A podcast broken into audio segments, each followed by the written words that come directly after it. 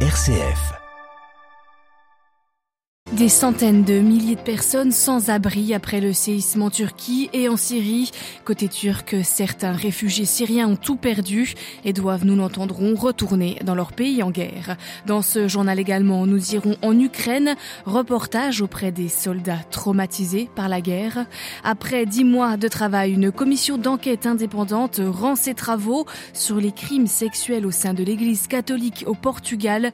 Plus de 4800 victimes mineures depuis 1950. Et puis dans notre dossier, direction le Cameroun, où l'assassinat du journaliste Martinez Zogo est au cœur des débats. Reporters sans frontières parle d'un crime d'État. Radio Vatican, le journal, Marine Henriot. Bonjour. Huit jours après le séisme en Turquie et en Syrie, des centaines de milliers de personnes ont tout perdu. 35 000 sont mortes. Et alors que les chances de retrouver des vivants dans les décombres sont désormais presque nulles, il s'agit maintenant de reloger les sans-abri. Côté turc, plus d'un million de personnes ont été placées dans des résidences étudiantes. 200 000 tentes ont été dressées et 400 000 sinistrés évacués de la région. Côté syrien, la situation reste encore floue malgré la réouverture jeudi dernier du poste frontière de Bab al-Rawa, le seul point de passage entre la Turquie et la Syrie. Les convois humanitaires passent au compte-gouttes pour aller aider les populations sinistrées dans cette région aux mains de groupes rebelles et de djihadistes. Le Conseil de sécurité des Nations Unies se réunit d'urgence aujourd'hui à la frontière aux côtés des camions humanitaires. Des réfugiés syriens en Turquie font la route inverse, ils ont tout perdu et rentrent en Syrie. D'autres font passer les corps de leurs proches décédés afin qu'ils soient enterrés dans leur village natal. Au corridor de Bab al-Hawa, le reportage de Manon Chaplin. Assis sur le bitume, Ahmed, 16 ans, se balance le regard dans le vide. Deux sacs défoncés sortis des décombres sont posés à ses côtés. Après 7 ans en Turquie, il a tout perdu et patiente avec sa mère au poste frontière de Bab al-Hawa pour entrer en Syrie. Que veux-tu que nous fassions ici? Il n'y a plus rien, tout est détruit. Il faut que je rentre. La situation n'est pas terrible non plus là-bas, mais c'est déjà mieux qu'ici. Devant lui se joue un balai incessant de véhicules, des camions remplis de corps enveloppés dans des sacs noirs. Une dizaine d'hommes s'occupent de les transporter d'un côté à l'autre de la frontière pour qu'ils soient emmenés puis enterrés dans leur pays.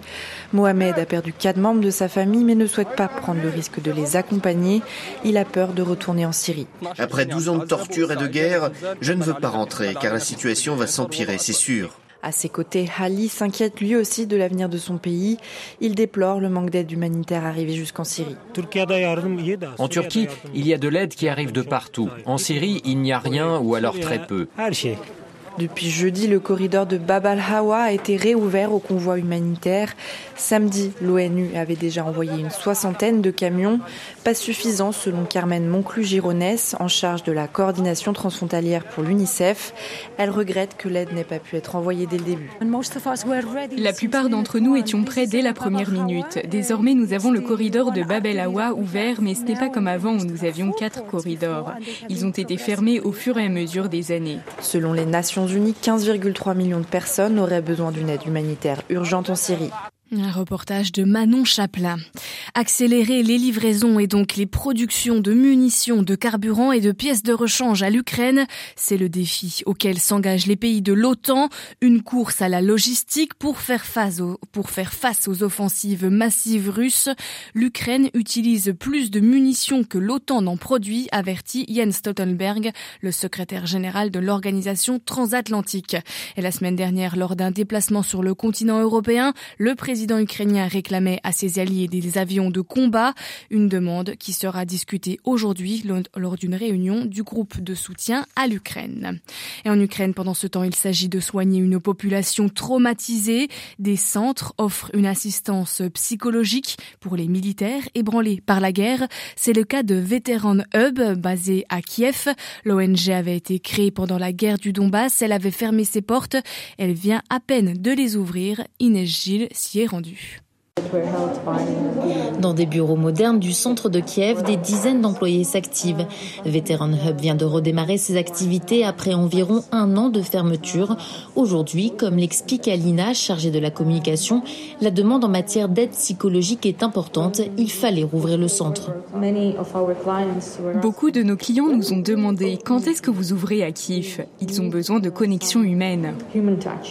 Cette ONG offre une assistance psychologique avec des sessions de groupe ou des séances individuelles. Elle aide aussi les anciens soldats à se réinsérer dans la vie civile en trouvant un travail. Les patients peuvent se rendre dans les locaux de l'association et pour ceux qui vivent dans des villages isolés, l'ONG se déplace. Artem Denisov, le cofondateur de Veteran Hub, nous en dit plus. Si certains ne peuvent pas venir car ils vivent à la campagne et n'ont pas les moyens financiers pour bouger, ils nous appellent et on se déplace. J'ai moi-même été combattant pendant trois mois au début de l'invasion. Et puis après, je suis revenu car j'ai vu que les militaires avaient besoin d'aide. Veteran Hub reçoit aujourd'hui des dizaines d'appels chaque semaine. L'invasion russe a créé de profonds traumatismes en Ukraine. Inès Gilles pour Radio Vatican. 424 personnes entendues, plus de 10 mois de travail. La commission indépendante sur les abus sexuels dans l'église portugaise a rendu son rapport hier au président de la conférence épiscopale. Depuis 1950, plus de 4800 mineurs pourraient avoir été victimes de violences sexuelles, dans 77% des cas par des prêtres ou des religieux. Jean-Charles Puzolu. Selon le comité d'experts chargé de faire la lumière sur les abus commis par, des membres de l'Église entre 1950 et aujourd'hui, 512 personnes se seraient déjà manifestées. Dans 53% des cas, les victimes sont de sexe masculin abusées en début d'adolescence dans la plupart des signalements.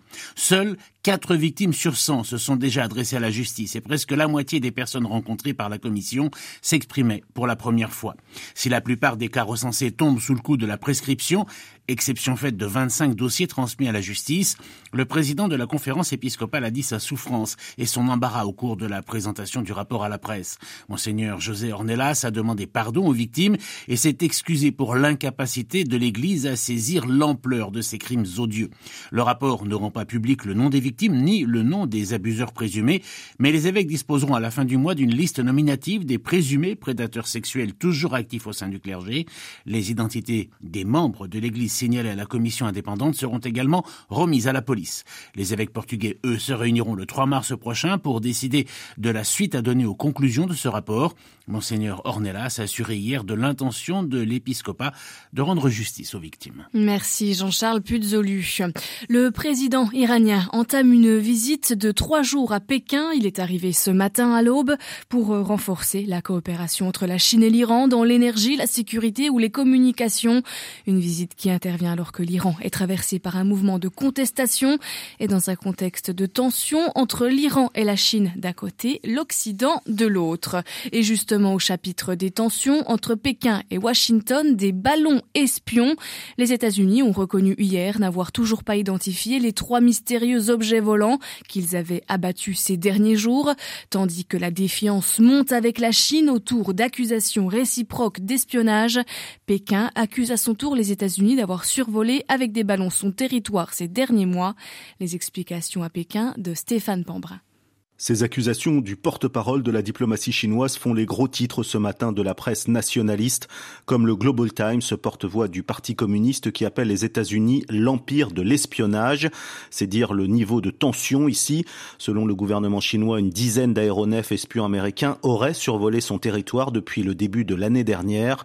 Des médias locaux ont pour leur part rapporté qu'un objet volant non identifié avait été repéré au large de la Chine et que l'armée se préparait à l'abattre. Quelques vidéos qui sont difficilement vérifiables circulent sur les réseaux sociaux. Cette affaire, en tout cas, vient compliquer encore les relations entre la Chine et les États-Unis. Fondamentalement, cette séquence des ballons témoigne de la rivalité à tous les niveaux entre les deux pays, notamment sur l'industrie de défense. Et puis on apprend que Wang Yi, le directeur de la commission des affaires étrangères du Parti communiste, pourrait rencontrer Anthony Blinken, le secrétaire d'État américain, en marge de la conférence de Munich sur la sécurité à la fin de la semaine. Stéphane Pambrin à Pékin pour Radio Vatican. C'est un procès géant qui débute au Tchad. 454 rebelles présumés, jugés à huis clos, accusés de l'assassinat de l'ancien président Idriss Déby Itno, tué au front en 2021 lors de leur offensive. Les ONG de défense des droits de l'homme s'inquiètent d'un procès de masse expéditif.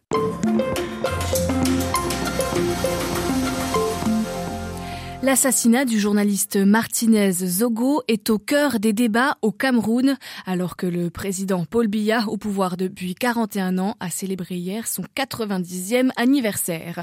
L'animateur radio, enlevé le 17 janvier dernier par des inconnus dans la banlieue de Yaoundé, la capitale, devant un poste de gendarmerie, a été retrouvé mort cinq jours plus tard. Son corps portait des traces de violents sévices corporels. Des hauts responsables des services de renseignement camerounais et un puissant hommes d'affaires ont été interpellés.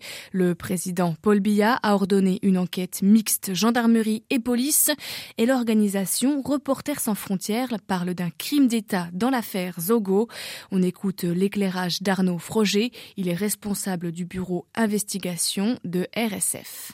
Martinez Zogo, c'est un, journaliste euh, qui, euh, dans le cadre de ses euh, activités, donc c'est un directeur de, radio, animait une émission qui s'appelle Embouteillage et dans laquelle il dénonçait régulièrement des scandales de corruption. Il s'est retrouvé à partir du mois de janvier en possession d'un certain nombre de documents assez compromettants concernant des opérations de détournement de fonds présumés, impliquant sans doute plusieurs classiques du régime de Paul Biya. Il a commencé à en parler à l'antenne et c'est à partir de là qu'il a commencé à recevoir euh, des menaces constituent à partir du 9 euh, janvier euh, pour notre part, donc un peu plus d'une semaine si vous voulez avant qu'il soit kidnappé et qu'il soit finalement passé à tabac et puis tué. Donc on peut soupçonner que ces interventions récurrentes à l'antenne, la possession de ces documents extrêmement compromettants pour une partie de certaines de ces personnalités-là, ait pu être un mobile, même s'il faut encore être prudent, pour mener cette opération à l'intimider et puis finalement qui s'est transformé en une opération euh, dont il n'est pas sorti vivant.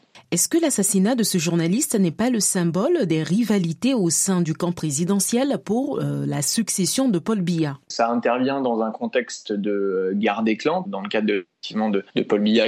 Et donc on peut euh, en effet euh, imaginer que ces rivalités euh, extrêmement fortes, eh ça se joue parfois par un média interposé et que ces affaires-là, ces compromissions-là auxquelles Martinez Zogo avait eu accès et qu'il avait révélé dans l'intérêt du grand public, aient pu constituer un mobile pour le réduire au silence. C'est en tout cas la piste principale sur laquelle travaillent les enquêteurs et c'est aussi ce que confirment à la fois les déclarations faites et auquel on a eu accès du euh, leader du commando, euh, Monsieur Justin Danoué, donc un membre de la DGRE. Et ça concorde aussi avec l'arrestation euh, de Monsieur Bellinga, qui était l'une des principales personnalités visées par ces documents compromettants. Je précise par ailleurs que RSF a retrouvé la trace de menaces très concrètes faites par M. Bellinga ou par son entourage.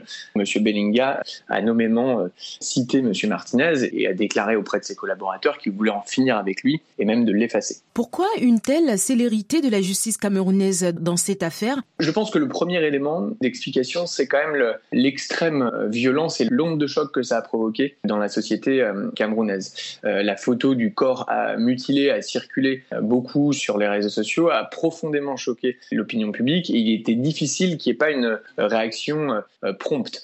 Ensuite, ça s'inscrit très clairement euh, dans un contexte de rivalité euh, très fort, de guerre des clans, et puis ce qui peut être un facteur de motivation pour certaines parties à, aller jusqu'au bout de cette enquête. Et puis le troisième élément peut-être d'explication, c'est que les enquêteurs ont complètement mis à profit l'effet de surprise des deux vagues d'arrestation. À chaque fois, il y a un ensemble de personnes qui ont été arrêtées, qui ne s'attendaient pas à être arrêtées, et parfois des collaborateurs de ces personnes-là, qui étaient sans doute pas liés de très près à cette affaire, mais qui en connaissaient peut-être certaines parties, ont également fait l'objet d'arrestation. Donc il y a une masse considérable d'éléments euh, qui a été euh, récoltée euh, lors de ces deux vagues d'arrestation, ce qui a permis de faire progresser sans doute l'enquête plus rapidement que dans d'autres circonstances Peut-on croire à la sincérité de la justice camerounaise? L'institution judiciaire camerounaise est pas réputée pour euh, son énorme degré d'indépendance et pour rendre des décisions euh, qui sont justes. Il y a eu tellement d'affaires euh, qui ont servi à éliminer des opposants ou des rivaux, ou d'affaires qui concernaient des journalistes ou des membres de la société civile qui ont été tués. Donc il faut être vigilant. La première étape, c'est quand même de faire en sorte que l'enquête puisse aller au bout. Voilà, interrogé par euh, Myriam Sandouno, Arnaud Froger, le responsable du bureau investigation de Reporters sans frontières, était ce matin notre invité.